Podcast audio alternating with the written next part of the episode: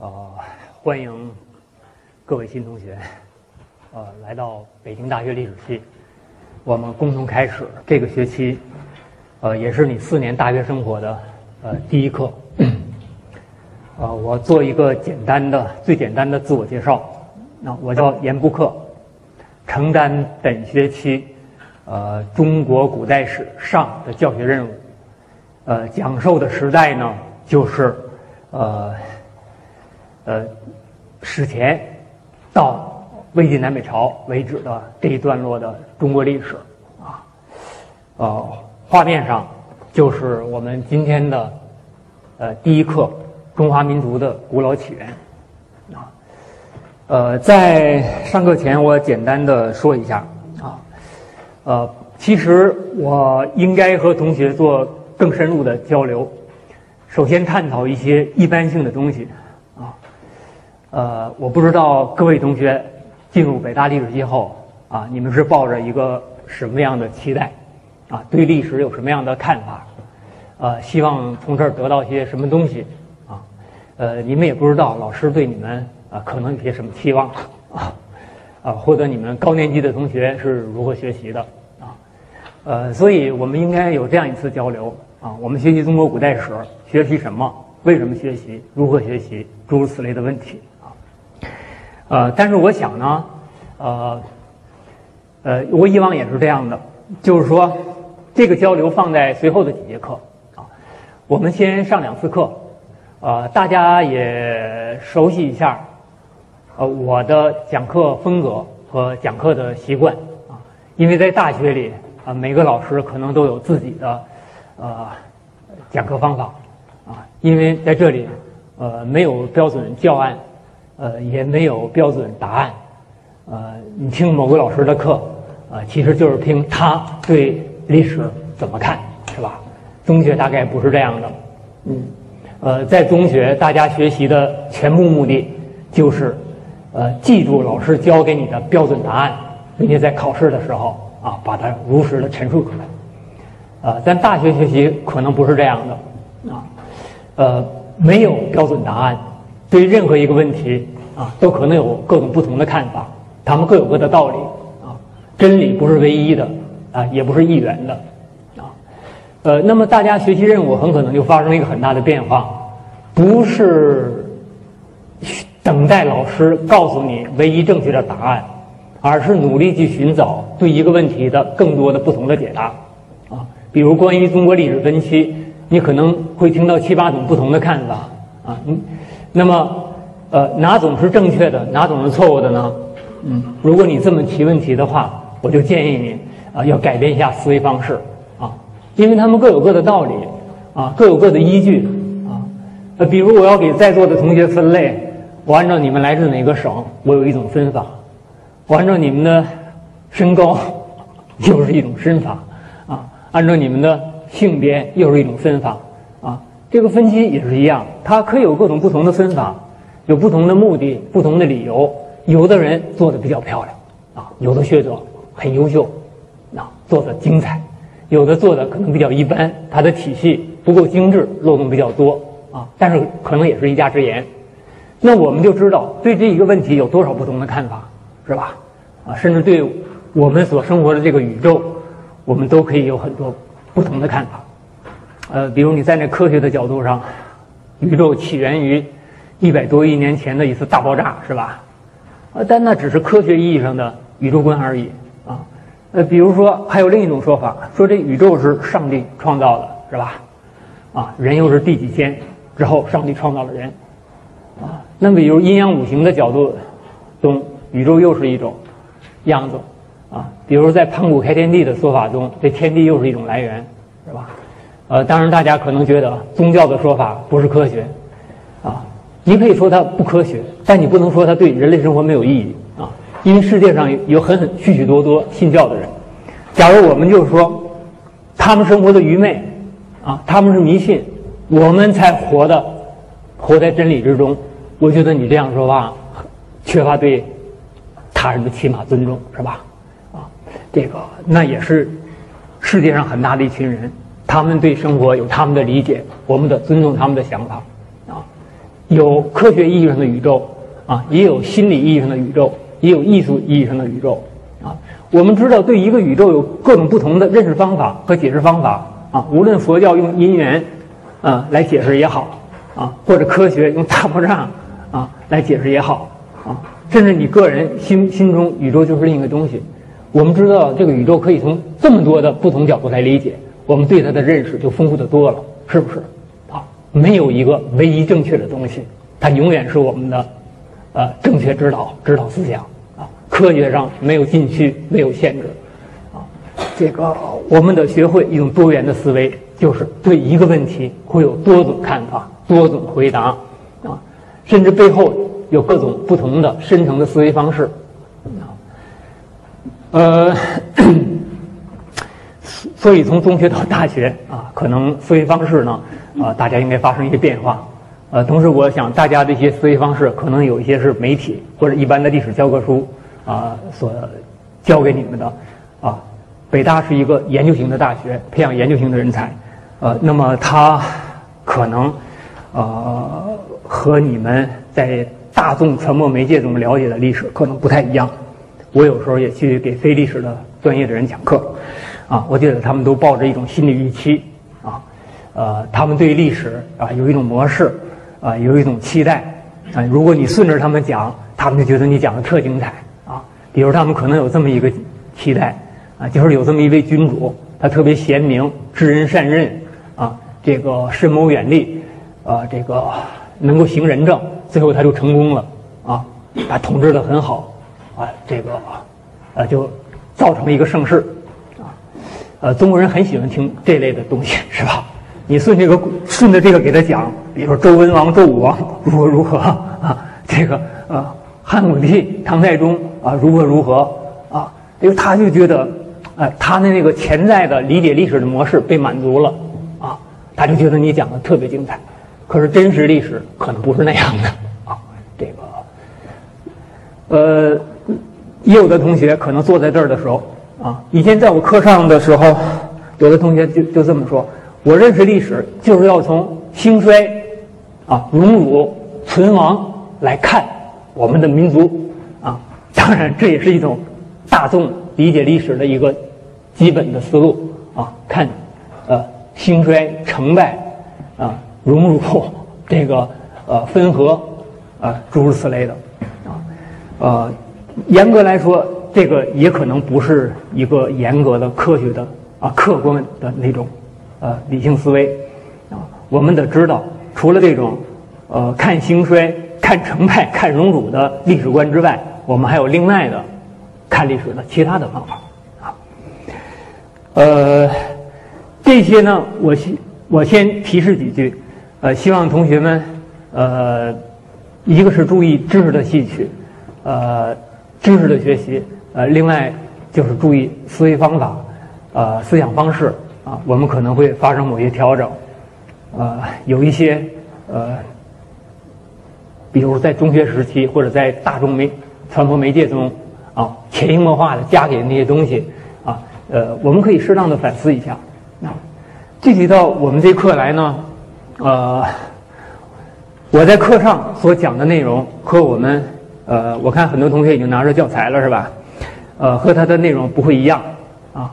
这个我会按照我的一个思路啊，提示给大家一些问题啊，指出一些我认为重要的要点，对某些问题做一些解说啊。但是教材大家要读，呃，我们课上的内容呢，呃，这个呃不是一个简单的对教材的陈述啊。那么呃，这个也希望大家嗯，随后逐渐习惯这样一点啊。那么同学可能关心考试会怎么考，是吧？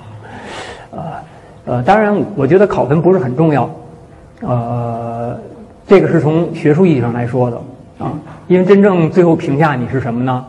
是在毕业的时候，你有没有一篇优秀的论文啊？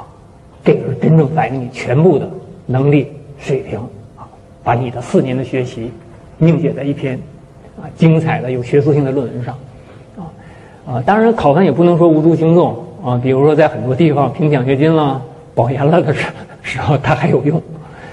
呃，考试呢，我们可能是这样吧，呃，就是说，啊，我课上提示过的重点讲过的内容，同时教材上有的，那么啊，我们就作为主要考试内容。也就是说，呃，教材上有，但是我没重点讲，嗯，或者我课件上有，啊，但是教材上没有的东西，啊，就不作为我们的啊主要考察内容啊。如果我画一个示意图的话，啊，假如这是我的讲义的范围，这是我们的教材范围，啊，我们重点考核的大概就是这一部分，看起来不太大，是吧？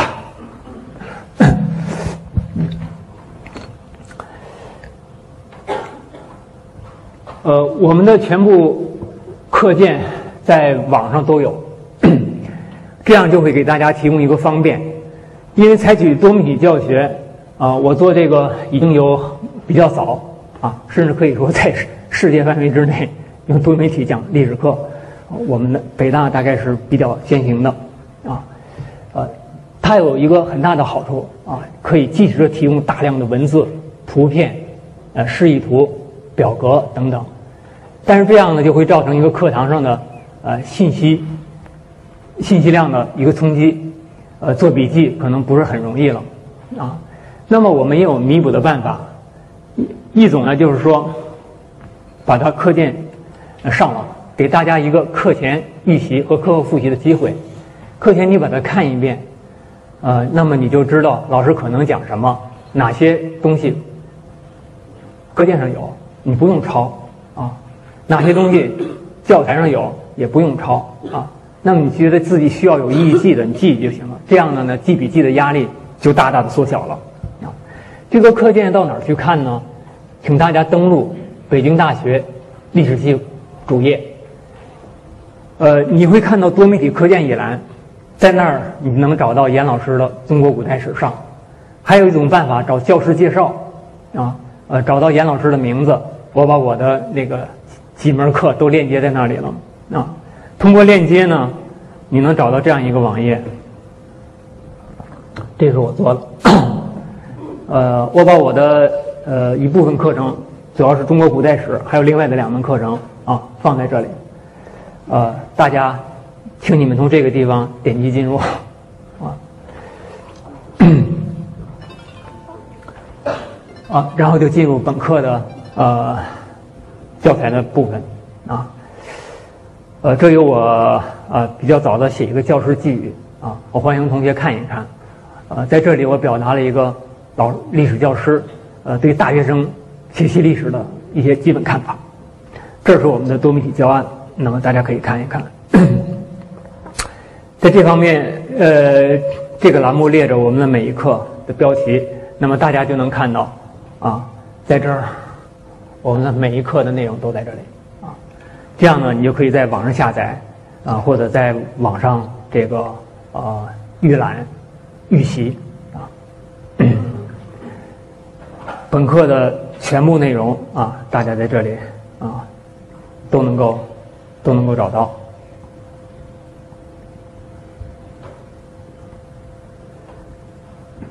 呃。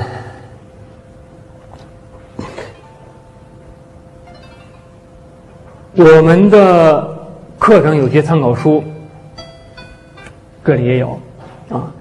呃，首先是我们这个课件，我提供一做了一个电子书，呃，PDF 格式的啊，可供大家在这儿下载啊。此外呢，这是我们的《中国史纲要》《中国古代史》这两种啊，是我们的教材啊。呃，随后是呃通史学习的参考书，呃。需要大家阅读的杂志，呃，还有呃各种文献索引部分，以及先秦部分、呃秦汉部分、魏晋南北朝部分和专题部分的参考书啊。这个参考书目非常简单啊，呃呃，当然大家可能现在已经觉得特别多了，呃，这个具体怎么读书啊，我们会随后和大家共同探讨。啊，呃我们当年也遇到同同样的问题，每一位你们的师兄师姐都遇到过同样问题，啊，那么多书怎么读啊？看着很多，其实你仔细推敲，其实很少，很有限。那么就有一个方法，如何掌握它的问题，啊，在这里有我们我们课程的通知公告啊都在这儿。呃，我算了一下，这学期啊，可能由于奥运等等原因吧，我们这学期会比正常的情况少一次课。那么我就从第二讲开始讲氏族制度与早期国家，第一讲原始社会的，大家就看看课件就得了啊，就是这样一讲。然后请大家看一看课件啊。呃，这个我们的同学可能会觉得在网上看不是很方便，呃，尽管校园里其实很方便的，大家都有笔记本电脑吧？可能不是都有，啊，无线上网，啊，或者呃到机房去看都可以，啊，还有一个呢，就是说我们可以把课件打印出来，有很多同学呢，啊，就是把课件下载了，啊，打印出来，然后上课带来，呃，也算是。一个可以做笔记的那个什么，为了给大家提供便利呢，我给大家看一看这个样子。如果大家需要我打的话，我也可以把它打出来。打出是这样的，呃，每页四个四张幻灯片，嗯，我是用废纸打的啊，所以这边有别的内容，我可以把它这边都留成白。大家呃复印的时候可以把这边就是留成空白，你可以在这边做笔记，然后在这边一课一课的，啊。呃，大家可以上课可以带来啊，这也是一种办法。有很多同学就呃自己印了一套，那么我可以提供一套呃印的比较好的，呃，因为同学是用网上的那个打印的，那个清晰度比较低，我是用 PPT 直接打的，啊，那个是那个呃幺零二八分辨率的尺寸啊，打出来的非常清晰，肯定比你呃，如果哪个同学需要的话，呃。希望印一份的话，呃，我我们也可以集中的印和装订，呃，大家举一下手，我看有多少人愿意。哦，那我觉得大概有五六十人吧，呃，我我我叫助教去啊把它印出来，装订层，但是大家要交一点工本费。呃，下面我介绍一下助教，呃，助教陈文龙同学。啊，是我的博士研究生，啊，这是他的 email 和他的电话，呃，大家有什么技术性的问题，呃，可以跟他联系。陈文龙同学呢？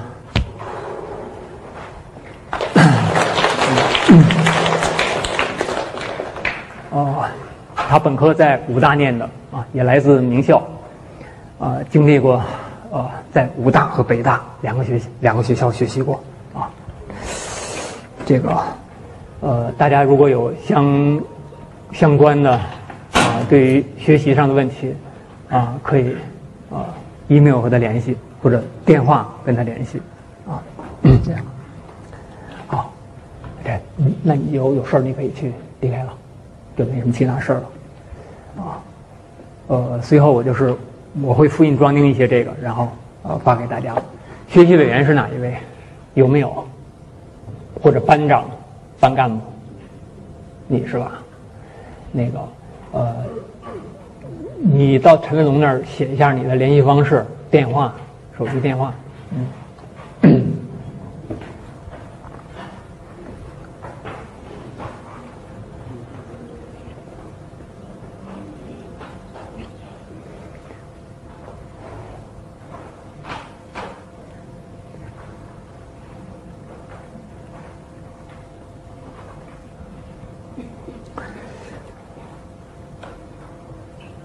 呃，我们这学期的课还有呃，目前还有两个，呃，我就觉得有点遗憾的地方。呃，第一个是本学期的课程按照学校的要求一定要录像啊，本来已经拖了很多年没有录了。呃，录像的话就会造成一个问题啊，就是说话不是很随便啊，因为你担心会有呃呃人随时说话，往往有的时候会，比如说嗯，偶尔说错了，这谁都难免。啊，比如说有一位姓叶的叶嘉莹先生，啊，他的书，啊，有的人就给挑出些错来。后来人说了，那是他的课堂上讲的课，学生做的笔记就出版了。啊，那一不留神说错了，呃，这是非常容易的。啊，包括鲁迅先生的演讲，有的时候都都会有史实的错误。啊，呃，这样说话就会不会很方便。呃，其实我挺喜欢在这儿无拘无束的，啊，用一种即兴的方式。啊，我忽然想到什么问题，啊，我马上说给大家听。这个用一种比较随意的方式，啊，这个录像就会弄得我很扫兴啊，让我感到很拘束。还有一点呢，就是最近的一段时间，呃，我的身体稍微有点问题，呃，说话呃力气比较小，大家大概能听出来啊。本来我这个声音就不是特别洪亮，幸好有这个呃有这个扩音器啊啊，当然我会努力这个啊呃尽量的那个啊克服这些困难吧。呃，那么我们就进入今天的课程，第二讲氏族制度与早期国家，关于原始人的那一部分，也就是第一讲啊。那么大家可以课下自己去学习啊。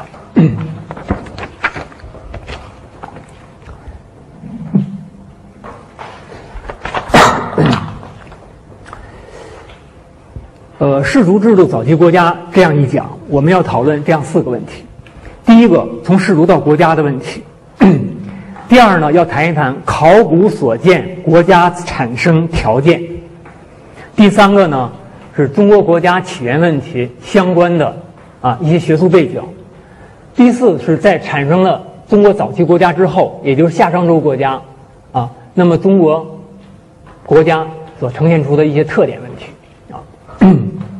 首先呢，我们进入第一个话题，就是从氏族到国家。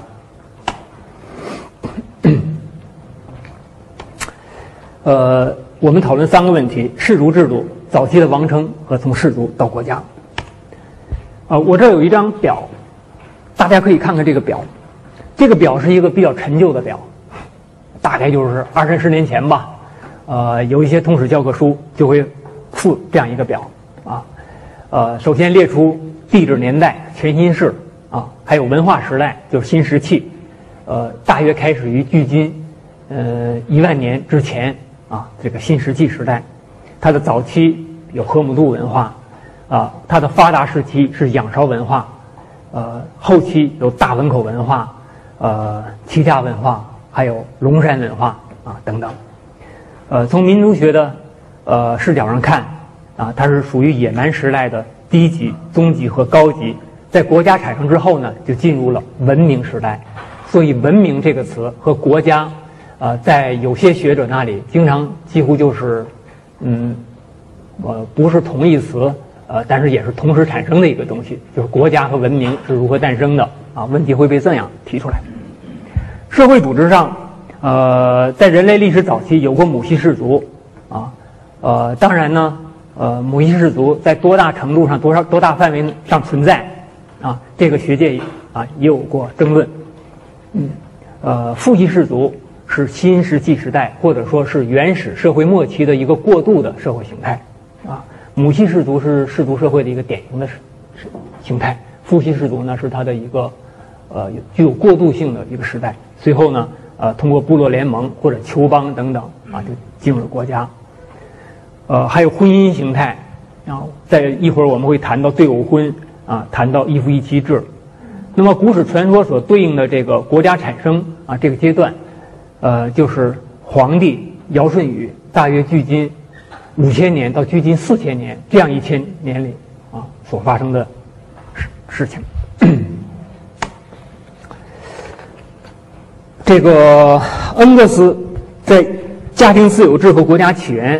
啊，这样一部书中，我为什么要提到从这部书开始呢？因为，呃，大陆的学者，你在建国后的历史研究，呃，大量的依据于这个著作。那么从学术史上来说，提到一个曾经有影响力的啊经典著作是恰当的。恩格斯这样表达过这样一个看法：劳动越不发达，劳动的产品以及社会的财富就越受限制。在这种情况下，社会制度就会越受亲属或者血缘关系的支配啊。所以，我们谈人类历史早期的时候，我们会发现谈的都是亲属关系。比如在今天就不是这样了。我们要谈，比如中国国家制度也好啊，美国国家制度也好啊，你谈什么四呃三叔二大爷什么的这些亲属关系啊，那太遥远了，是吧？可是，在原始社会，那就是这样。我们想象一个小村小小村落是吧？那各个家族、各个家庭之间的关系，就是这个村落的最主导性的制度。那么，亲属它是从家庭开始的啊，所以在人类历史早期，婚姻制度和社会制度啊有着直接而密切的关系啊。那么恩格斯叙述了这样一种呃婚姻计划的形态啊，就最早是杂婚，就是不婚不分辈婚辈分的乱婚啊。呃，但是这种完全没有婚姻规则、没有婚姻禁忌的乱杂婚或者乱婚是否存在？啊，很多学者，呃，也有质疑，啊，呃，因为我们知道，哪怕在一个动物的群啊，社会性比较强的那个动物的群体中啊，呃，婚姻，嗯，或者说是两性关系，也不是完全没有规则的，是吧？嗯，呃，血缘婚，那么就把婚姻关系。限制到同辈的兄弟姐妹了，啊，所以它也叫辈婚，就同辈人啊，同辈的兄弟姐妹啊，他们之间呢可能存在着啊婚姻关系，啊，呃，那么呃，北京人可能就处在这个阶段。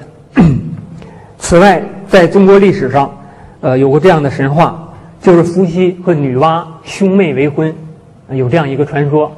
啊这个其他一些少数民族也有在人类历史早期兄妹，呃成婚的这样的一个传说，啊，比如我小时候看那个民间故事，就看过这么一篇，啊，就是呃一对兄妹，呃被一个过路人赠给了一个葫芦种子，啊，呃说将来他会救你们两个人的命，嗯，他们把这个葫芦种子种下之后，长了一个非常大的葫芦。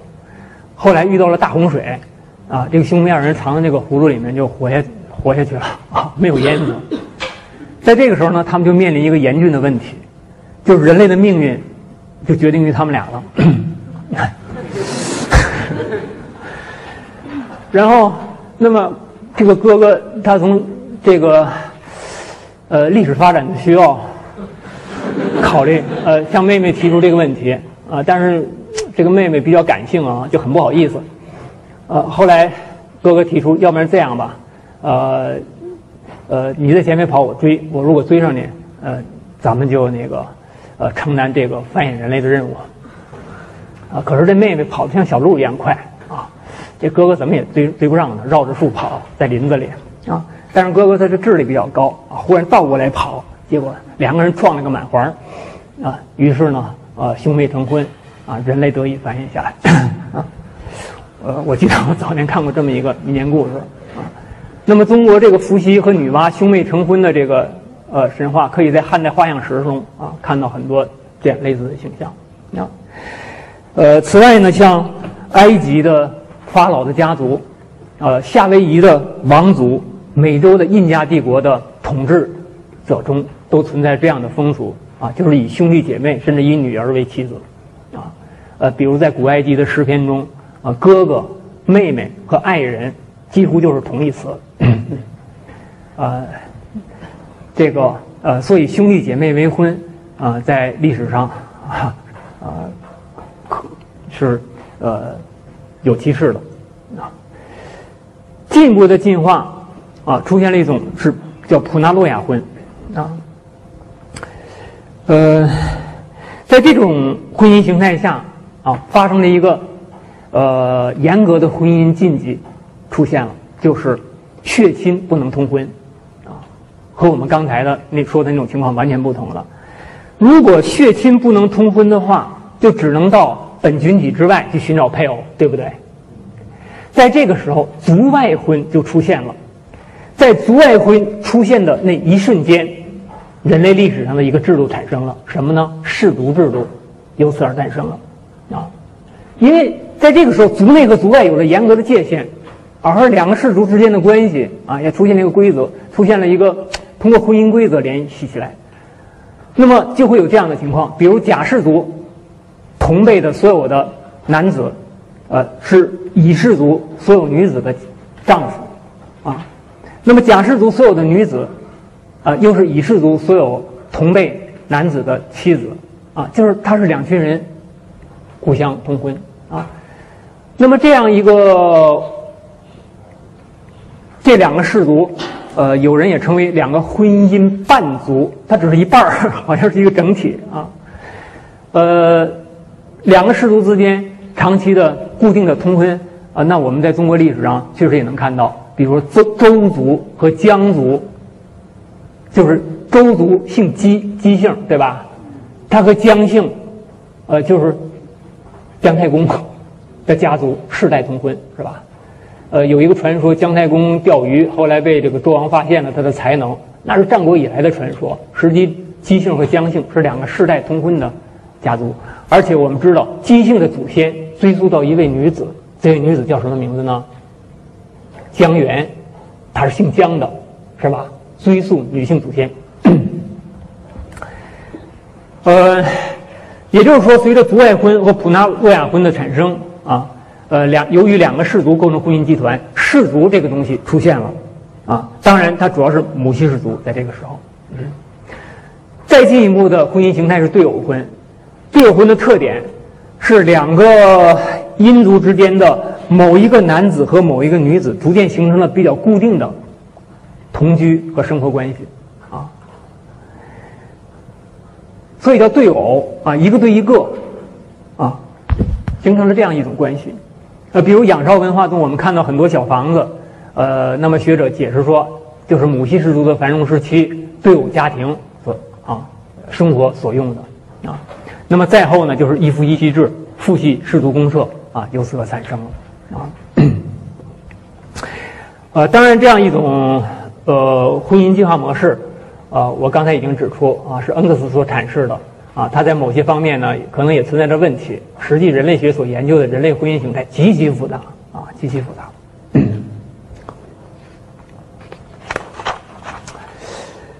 刚才我们谈到了母系氏族，所谓氏族，呃，母系氏族就是通过女系来确定姓氏，构成群体啊，和追溯祖先而形成的一个社会团体啊，就是通过。就是如何追溯祖先，如何确定姓氏和如何构成群体，都由女系来决定的。啊，这样的一个社会群体就是母系氏族。啊，呃，比如我可以给同学提个问题啊，呃，我想问这位女同学，呃，你怎么追溯你的祖先？你给大家追溯一下。应该是有这种，就是家谱吧。嗯。这样。在。你往上追溯一下，让大家听一听。其实我我不知道，好像并不知道这个事是从什么时候开始的。啊，那你第一步首先追溯谁？追溯父亲。嗯，再往上呢？然后祖父。有没有同学采用不同的追溯方法？比如我追溯母亲，然后追溯外祖母，是吧？有没有啊？没有吧？因为大家生活在一个父系的世界，是吧？所以我说的，你追从你母亲向上追溯的那种方式，是一种大家已经很陌生了啊。追溯家谱自然是从父亲开始，从父亲到祖父是吧？啊，呃，但是人类社会这个呃，到现在我们也可以这么说，从进入新石器时代啊，一直到啊大约距今四千年母系社呃四五千年母系社会结束，那么人类社会呢，其实至少有一半儿时间是在母系制度下度过的。是吧？啊，真实的血缘关系，那个是没有办法改变的，是先天的。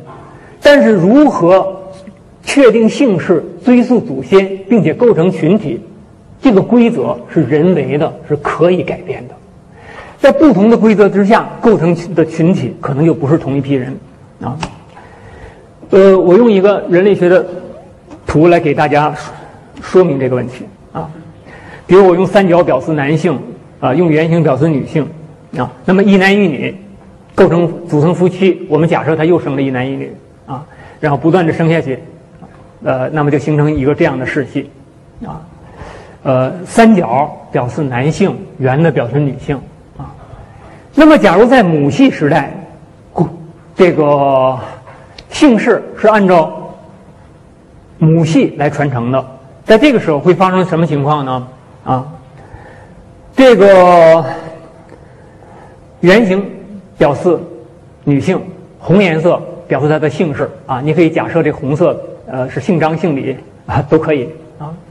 那么假设这一对夫妻生了一男一女，这一男一女都随从他母亲的姓，对不对？所以我用红色来标志。那么他生的这个男孩儿，这个娶了一个女孩儿，或者嫁给他嫁给了一个女孩儿啊，因为在母系氏族下很可能就是这样的，啊，很可能就是这样的，他嫁到女家去。那么这一支系下生的孩子都随从母姓，对吧？所以他就跟这个女子就不是同姓了，他就属于另一个集团社会集团了。这个大家能看清楚吧？那么这个女子她。从别的氏族娶一个男子来，那么他的两个孩子都随从他的姓，于是，在这种情况下，以此类推，一直推到最下，最后我们看到红颜色的这批人，他们拥有同一个姓氏，是不是？是吧？那么，假如现在我们进入父系时代，情况是不是会倒过来？在父系制度下，就是这样一批人构成一个氏族。那么，大家看看清楚一个情况没有？就是说，真实的血缘关系没有变化，但是如何追溯祖先、确定姓氏和构成群体的规则变化了之后，组成这个氏族的，好像就不完全是同一批人了，是不是？啊，这个示意图啊，当然是相当简化的，实际情况呢，可能要复杂的多啊啊，而氏族之上可能又有胞族，胞族又可能构成部落。啊，有的时候氏族是外婚制，可是，在部落之内又是内婚制，是吧？啊，那么它的啊具体的情况可能是很多样化的。嗯。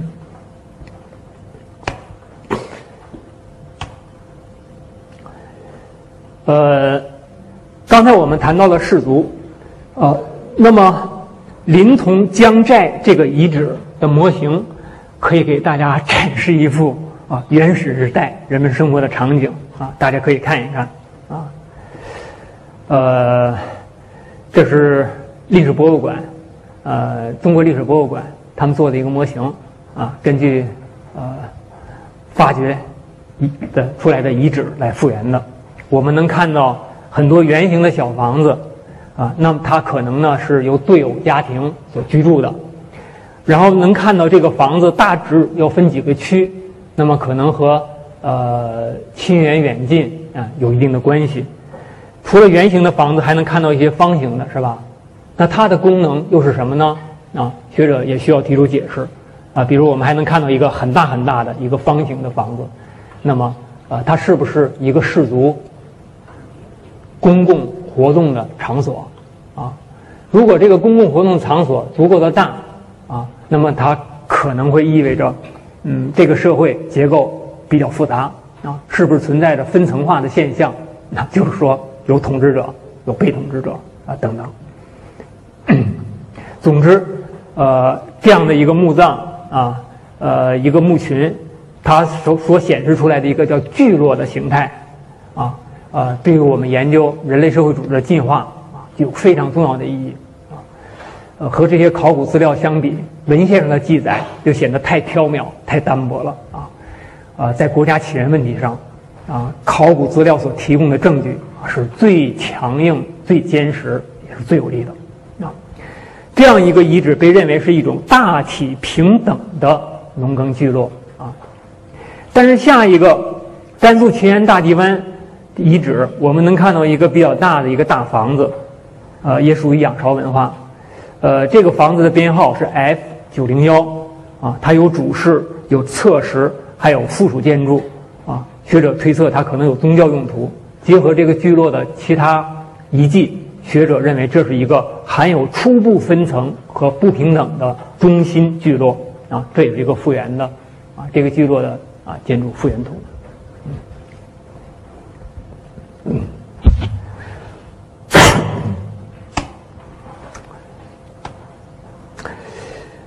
呃，中国。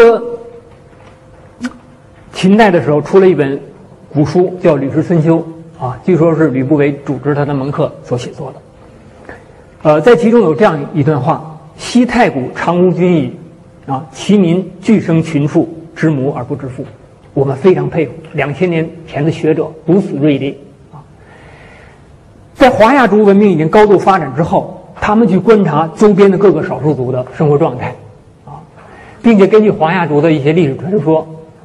结合他们所观察到的情况，然后他们由此而知道人类历史曾经有一个太古无君的时代，他们由此知道有过一个知母而不知父那样的一个状态，啊，所以我们觉得战国的学者他确实确实非常之敏锐啊，就是描述这个历史进化，他们知道人历史上曾有这样一个段落啊，呃，知母而不知父。显然就是说，是母系氏族的母系氏族啊所造成的结果啊。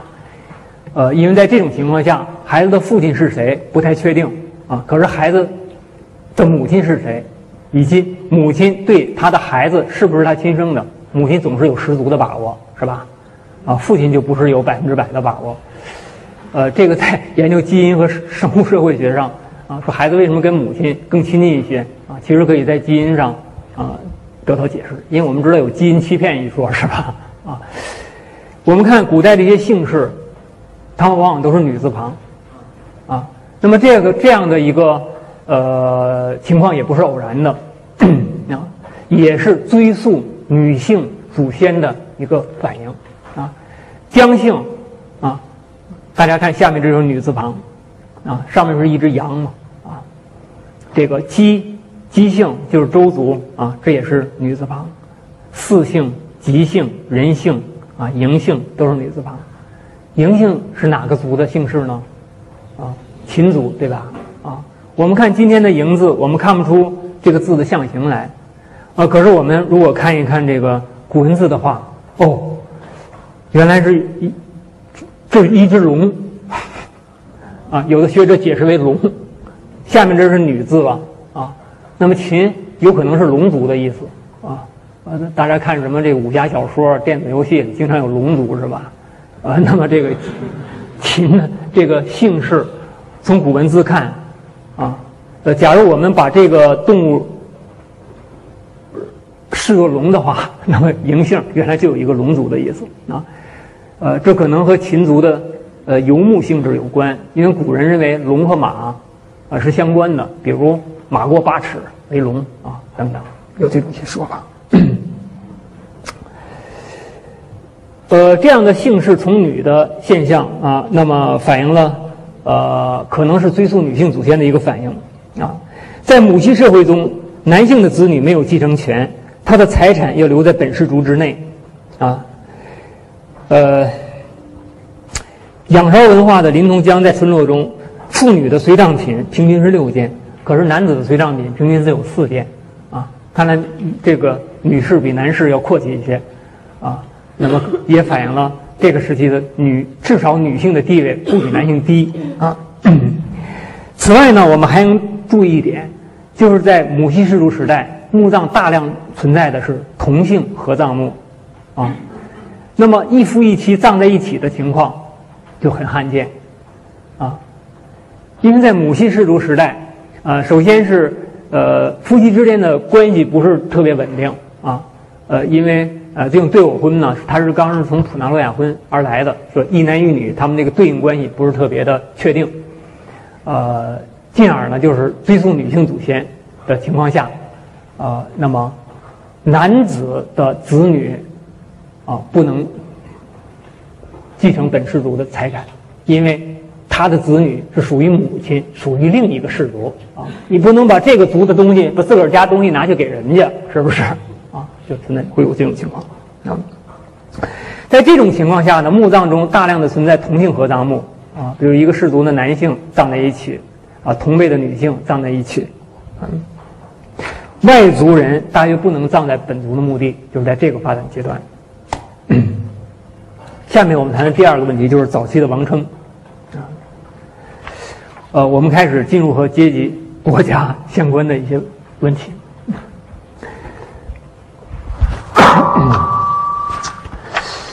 子女属于母亲是最原始也是最自然的。有一种说法认为，原始农业啊由女性承担，男子主要主要承担渔猎啊。渔猎是不稳定的生计啊，不如农业稳定，所以男子的地位啊，最有一段时间低于女子啊。呃，那么女子成为首领。这个解释我觉得并不充分啊。这个早期的首领称后，啊，这个后字呢，在金文中是这样写的，甲骨文和金文中啊，它有一个女字，啊，这个女字是写成母。我们看看这个哺乳啊，乳房这个两点，栩栩如生啊，汉字象形。下面这个字呢，就是子，这个子就是今天儿子的子啊。这个子是倒着写的，因为在古文字中子是这样的，它是倒过来的啊。学者把这个后字解释为什么呢？女性生孩子的象形啊，所以它头朝下，孩子生出来它是头朝下的，是吧？比如我们看这还有几点儿。啊，那么有人说这是生生产时的羊水，呃，所以这个后是中国最早的首领之称，它的字形又是一个女子生孩子的这个呃形象啊，那么这反映了什么呢？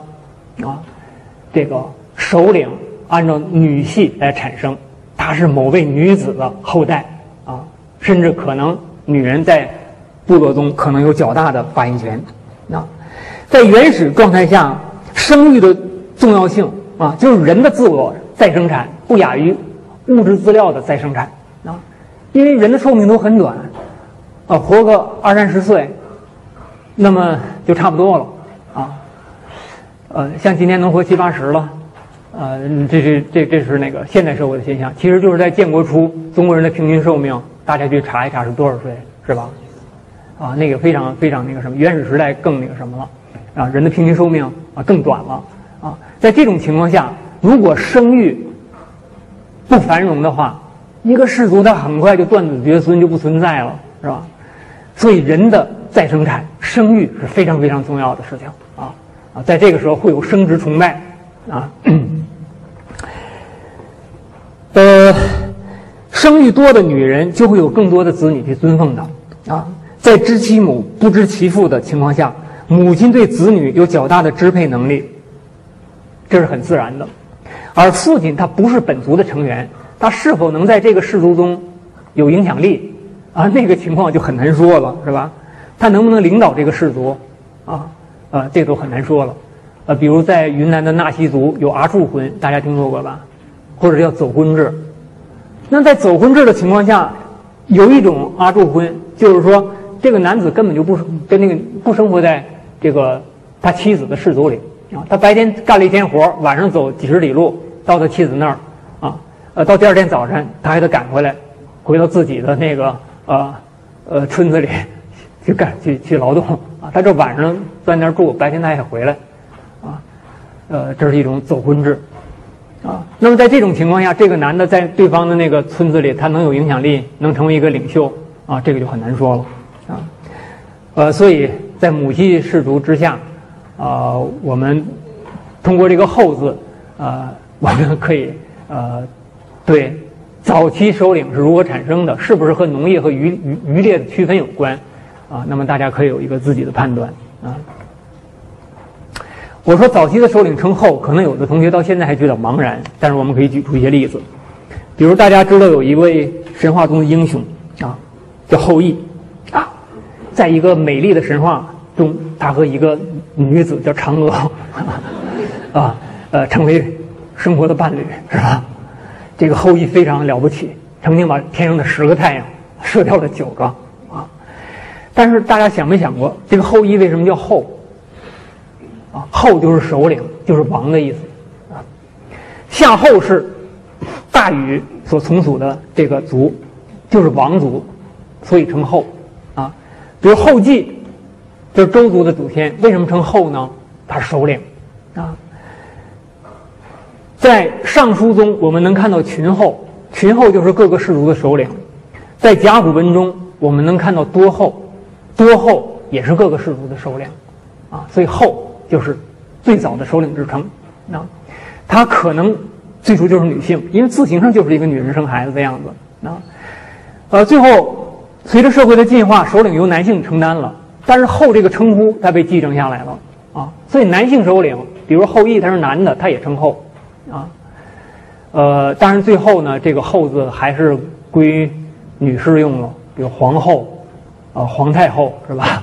啊，那么又又又回归了啊啊！但是大家读先秦文献的时候，你们要特别注意“后”，啊，它是指首领，男性也称后啊，因为这个首领这种称呼，它是很容易被效法、被传播的啊。比如大家知道古罗马有一个凯撒是吧？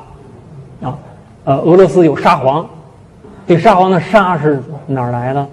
啊，不就是从凯撒那个这个称号而来的吗？是吧？呃，刚才我们谈了中国最早的一个首领之称“后”，它可能是母系制的产物啊。呃，对这个“后”字的阐释，是郭沫若先生最早给了一个很充分的阐释。他甚至甚至认为是母权制的产物啊，就是首领称后可能是母系制和母权制的产物啊。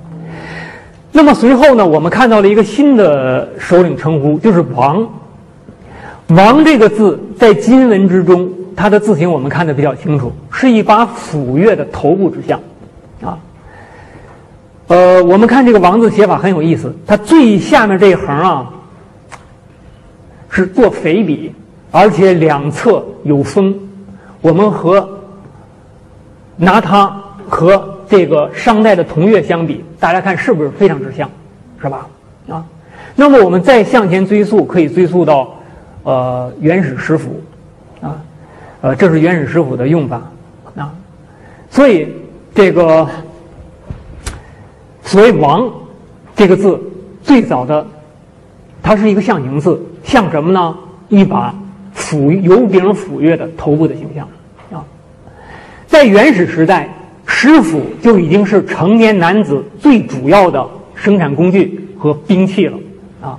你能拿着斧去干活，拿着斧去打仗啊？啊，去打猎或者打仗，这是一个男人日常最主要的生计，所以石斧就成了成年男子的身份的标志。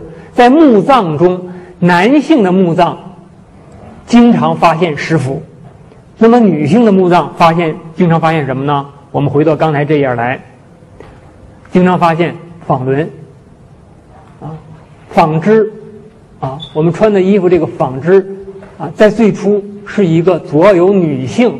来承担的，啊，一项劳动啊，就人类有衣服穿，是女拜女性之赐啊，是他们啊来这个从事这项劳动的啊。这个斧一直在进入阶级社会之后都是权力的象征啊，比如将军就以斧作为他权力的。这个象征，比如他有权施行斧钺之诛啊，就是斧它有两重功能，一重是对外的，我拿着去和敌人作战；还有一重是对内的，就是治军行刑的权利。谁要违反军令，我用这个斧砍他的头，是吧？比如魏晋的时候，有一种地位很高的啊军官叫黄钺大将军，啊，手执一把黄钺，那么。这个黄钺就象征他的杀人权利，啊，据说周武王这个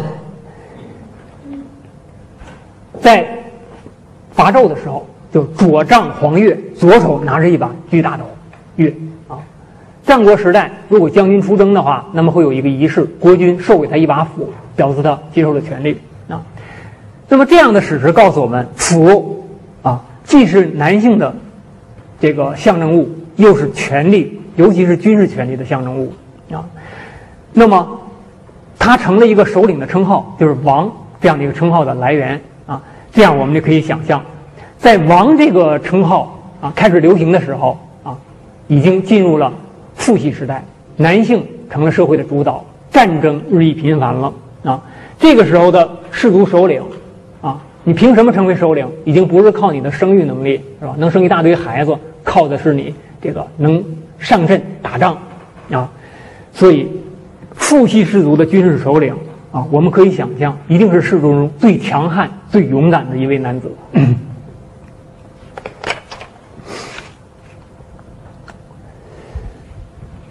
呃，大家所看到的这个陶缸啊，发现于河南临汝盐村啊。在这个陶缸上有一幅啊有一幅陶画啊，这也是艺术史的研究者和史历史的研究者都非常重视的啊。这个鹳鱼衔着一只呃鹳鸟衔着一只鲢鱼啊，它就鹳鱼食府陶缸啊。鹳有可能是本氏族的图腾，鲢鱼可能象征着敌对氏族。那么这个原始的食府啊，就是这个氏族酋长的权力标志啊。这是一个食府的复原图，大家可以和看他画的这个食府啊做一个比较啊。当男性开始成为这个呃氏族的首领的时候啊，意味着母权制被推翻啊。这个当生产发展到一定阶段，男子将显示出对女子的更大的优势。为什么呢？因为他的体力，男子体力比较强大，他能创造更多的财富，而且他不必把更多的精力花费在哺育子女上啊，那么他就有更多的时间去征服自然和征服其他氏族啊。这样呢，他就创造了或者抢来了更多的财富啊。但在这个时候，他就会有一个愿望：我这辈子挣了这么多东西，是吧？比如可能很多老虎皮啊。呃，很多这个玉器啊，很多好东西啊，我都想把它传给我的儿子。可是，在母系氏族之下不行，为什么不行？因为他的儿子和他不是一个姓，他儿子随他妈的姓，属于另一个氏族，是吧？那么，一方面出于这个，他的儿子毕竟有他百分之五十的基因，对吧？啊，那么出于一种自私的基因，啊，就是一种。天地宇宙赋予人的本能，他非常想把这 这大笔财产传给儿子，啊，可是母系制度限制了这样一点，于是他就提出了一个代表，这个这位男士代表所有的男性提出了一个历史历史性的要求：废除母系社会，改用父系来实行继承，改用父系来追溯祖先，来确定姓氏。来构成群体，这样一来，我就可以把我创造的这些东西传给我的儿子了。儿子要留在父亲的氏族里面，啊，而不是留在母亲的氏族里面。啊，于是父系制产生了，它是生产发展、私有制萌芽和一夫一妻制的产物。啊，母系氏族被废除，子女改成父姓，进入父亲的氏族，以便继承父亲所创造的私有财产。啊恩格斯说：“母权制的被推翻，乃是女性具有世界历史意义的失败。”啊，这有几个古文字，这个字是女，这个字是母，啊，这个字是孕。我们看非常形象啊啊，肚子里有一个孩子。